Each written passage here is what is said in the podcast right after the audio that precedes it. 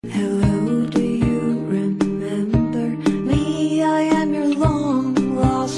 个人都.有自己的梦想，跟我一起来听听别人走过的道路，走出您自己的美国之路。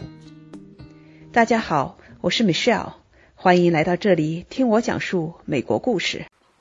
西雅图的曹肖鹤律师在2007年就成立了自己的律师事务所，十几年来帮助很多海内外华人提供申请美国移民和非移民签证及商业法务方面的服务。曹律师一直称他们自己是社区的律所。如果你对到美国学习、工作和生活感兴趣，我想我和曹律师的对话会对你有帮助，帮你了解美国签证和移民方面的信息。曹律师，我知道您到美国已经二十多年了哈。那您说你们这个律所是社区的律所，我很想多了解一下，为什么您这样说？这是什么含义？社区的律所？对，我觉得这个问题很有意思哈。我其实确实是始终是这么认为的。然后呢，咱们这些个雇员啊、律师啊，我也始终跟他们在传达这个概念哈。原因是什么呢？就是说我到西雅图有二十年了，其实今年已经第二十一个年头了哈。我在这边做过啊西北中文学校的校长，也都是业余的哈，非盈利的那种。然后呢，也教过孩子们，教孩子们中文哈。对，在这边二十多年了。那么这个律所呢，今年应该是第十十三年到十第十四个年头了哈。咱们的客人呢，都是呢社区里的，应该说是原来的家长啊推荐的呀。客户推荐的呀，朋友推荐的，应该说都是这个社区里来的哈。嗯，那么这个社区呢，现在呢，这个概念已经对我来讲哈，对我们律所来讲，已经不仅仅是西雅图了。对，因为呢，你比如说很多朋友都是我国内的朋友，客户也是国内来的，嗯，所以呢，这个现在越来越感觉这个大家经常歌里唱的什么什么世世界是个地球村还是什么啊？对，这个世界真的也没有多大，然后这个客户呢，这确实是全世界各地的都有。所以这个社区的概念呢，对我们来讲呢，已经是一个很大的一个范围。但正因为我们的客户哈的来源呢，都是这些个原来的老客户、老朋友、老同学这么推荐过来的，所以我们特别珍惜这份信任。所以我们在反过来在提供服务的时候呢，我们确实是始终保持一个特别特别的认真负责，因为要对得起这些个社区里来的这份信任。那您这个律所，我知道，因为我从也是很久以前就在西雅图地区就知道您，您在本地是非常有名气的，而且呢，您也有自己的微信公众号，很及时的发布各种各样的最新消息哈，对一些对政策的一些解读啊，嗯并且你也上我们当地的中文电台向大家传播这些知识，办各种各样的讲座。嗯那您能不能给大家讲一下你们现在的呃这个业务啊，嗯大概包括哪几大块儿？这样我们有一个大概的了解。对，好，谢谢啊。对，那咱们呢，首先呢，就是说业务呢，主要还是移民哈，应该说百分之八十到百分之八十五都是移民的业务，也就是说各种人，不管是什么原因哈，想到美国来拿签证的、拿绿卡的，这都是我们服务的对象，或者拿完绿卡以后他想入籍的啊，对，这都是我们服务的对象。但是呢，因为这些个客人呢，他其实这客户哈，他同时也有一些别的需求，比如说他来了以后，他想成立公司，来之前想成立公司。那么成立公司以后呢，又有一些其他的一些个服务，比如他想啊签合同啊，对，那这些东西呢，比如说或或者他想租一个办公室啊，所以这个中国客户其实忠诚度是最高的一群客户啊。那么他呢，这种粘着度呢是很高的，所以呢，他就是呃，他想什么事情他都找你，找你的话呢，那就是说呢，我们其实也啊、有一些个蔓延的服务，比如说啊、比如公司法这块的服务，那其实呢，基本上啊、都是给自己客户提供的哈。啊，包括呢，你比如说我们做公证，他们说你是公证员吗？我说是公证员，呃，那收费几乎是就是跟没没收费差不多哈。其实也都是因为自己的客户有这种需要，然后呢，他问到你，那咱们既然能够做这种事情，其实就帮他做了。所以从业务范围来讲呢，其实有一些个呃公司法的一些个一些东西哈，那也有一些个比较初步的一些地产方面的一些服务。这个母亲想把房子给女儿，哦或者给把女儿的名字加上去。那么至于最初期的基本呢，就是他你把他推荐一个专门做房地产的律师吧，好像又没有那么大一个案件。那有咱们简单的这种服务，咱们也是提供的。那基本上是这样一些服务哈，对。所以你刚才提到了我们这个公众号，那因为咱们美国这边呢，法律呢实际上是应该说是案例法对，那咱们做的移民呢，是一个比较特殊的一个领域的法律呢，是因为呢，它跟别的法律比起来呢，它除了案例法以外呢，它还有这个法典法，有一些具体的条文啊、同时，除了这个法典法以外呢，还有一些个政府的政策，因为这些政府的政策，还有这个我们比如移民局啊、这个海关各方面呢，他们不停的有一些新的一些规定的一些变化呢，这个其实是最开始我们做微信公众号的一个目的。嗯就是比如说今天这个客人在问你这个一个信息，我们告诉他了，那就会发现呢，十个客人、二十个客人都在问同样的问题呢。我们刚开始是用邮件给这十个、二十个客人呢，去说，哎，现在有这么一个变化。后来慢慢的呢，就觉得这个，哎，社区里也有很多朋友也在问同样的问题嘛。那这个咱们刚才说，咱们是社区的律所嘛，所以哎，我们想把这个信息也提供给大家。那么这就是做这个微信公众号，其实最开始的这么一个非常朴素的一个原因和愿望。比如说举个例子吧，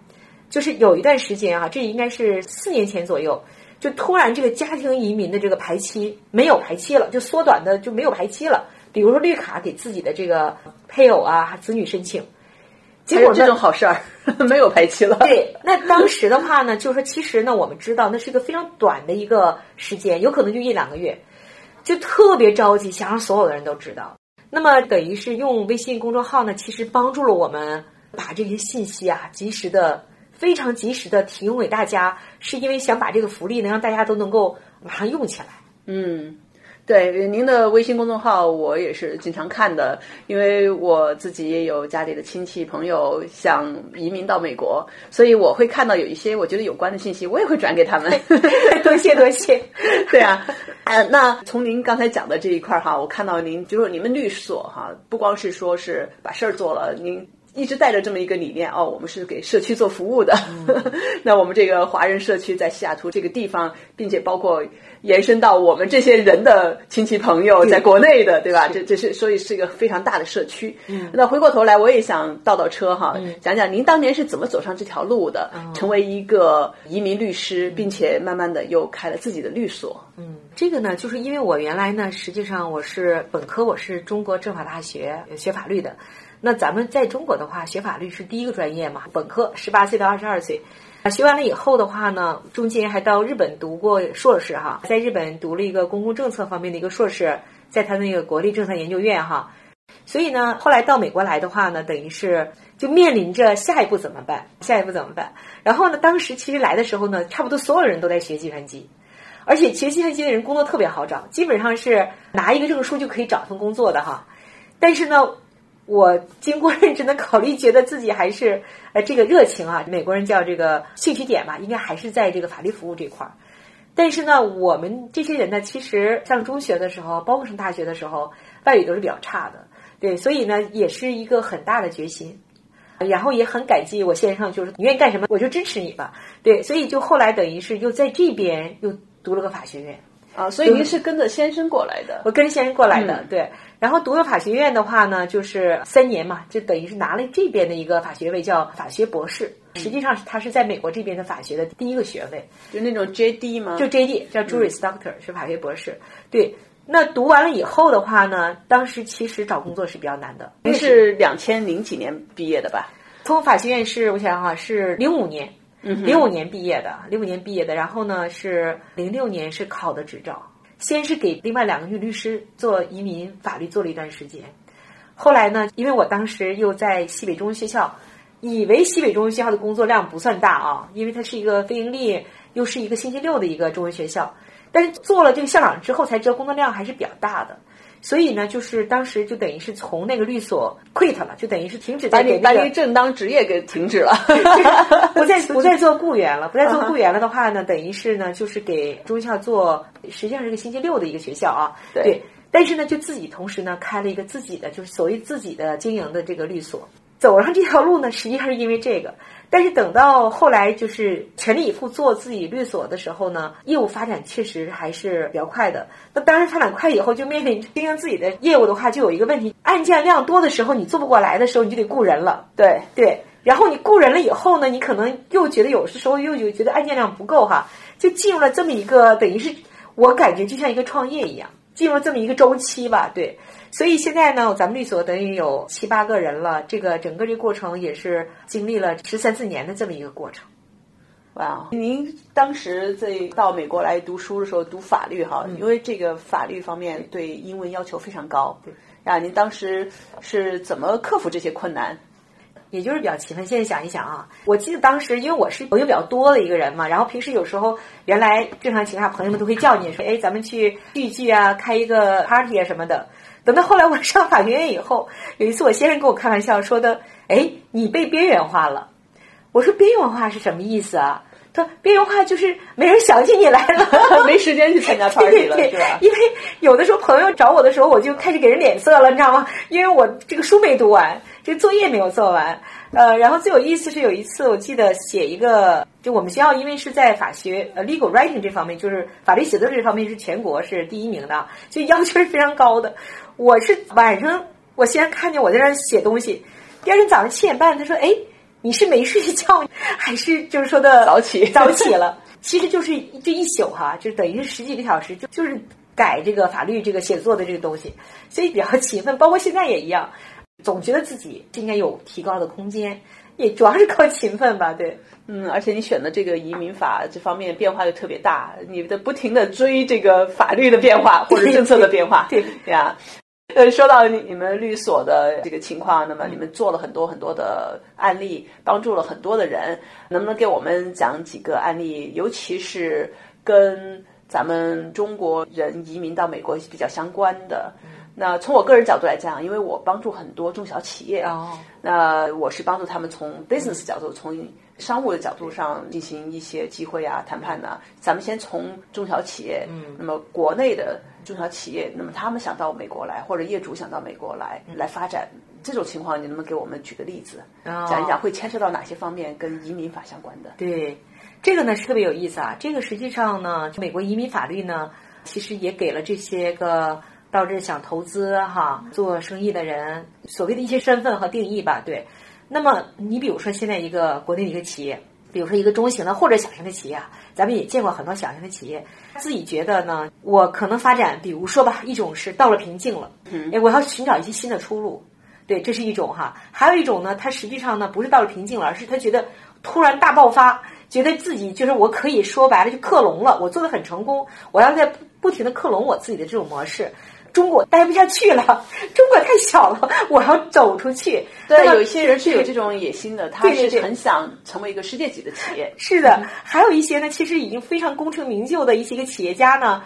他已经玩腻了他那套东西，他想换一种风险，他想去到美国去创业，有很多这种哈。但是呢，不管怎么说呢，如果不是特别大的企业哈，其实中小企业。最开始出来以后，他都面临着我到美国去做什么，我是不是做同行业的问题。然后再一个呢，我要有多大的规模？还有一个就最朴素的一个问题，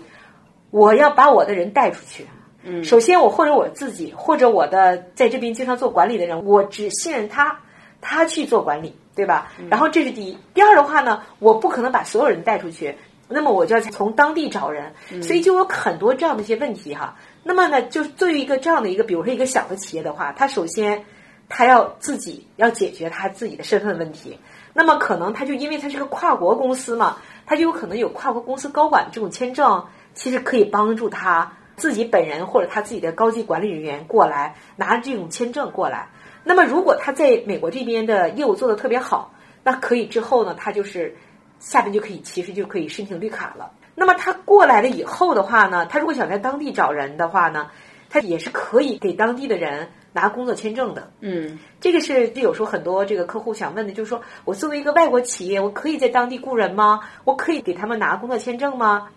我说我不管你的资金是哪来的啊，其实你在美国注册了，你也是美国企业，你也是只要你有这种需求，因为要专业要配比嘛，对，要如果专业合适的话呢。你都可以在当地雇人的，也就是咱们这边的新移民经常说的这个工作签证。嗯，那当然，你这个公司如果能够持续的久的话，其实你也是可以给他办这个绿卡的。嗯，直接给他办他绿卡的。然后他说的，那我这样的话，那我在国内我有合适的这种刚毕业的学生，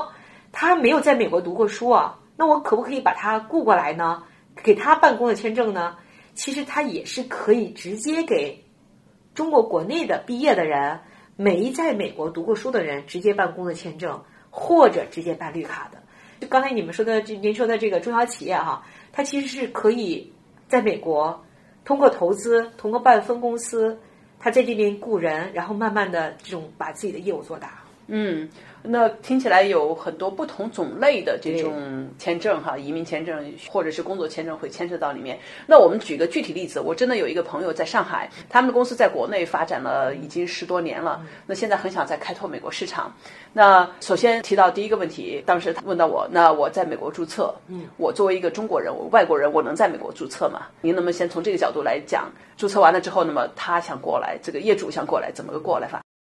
要想知道曹律师对我这个案例的解答和我后面一系列有关美国签证和留下来的问题，请听我们对话的下期。您在喜马拉雅 APP 上订阅“听美需要讲述美国故事”，就能找到之前和之后的节目了。期待与您下期再见。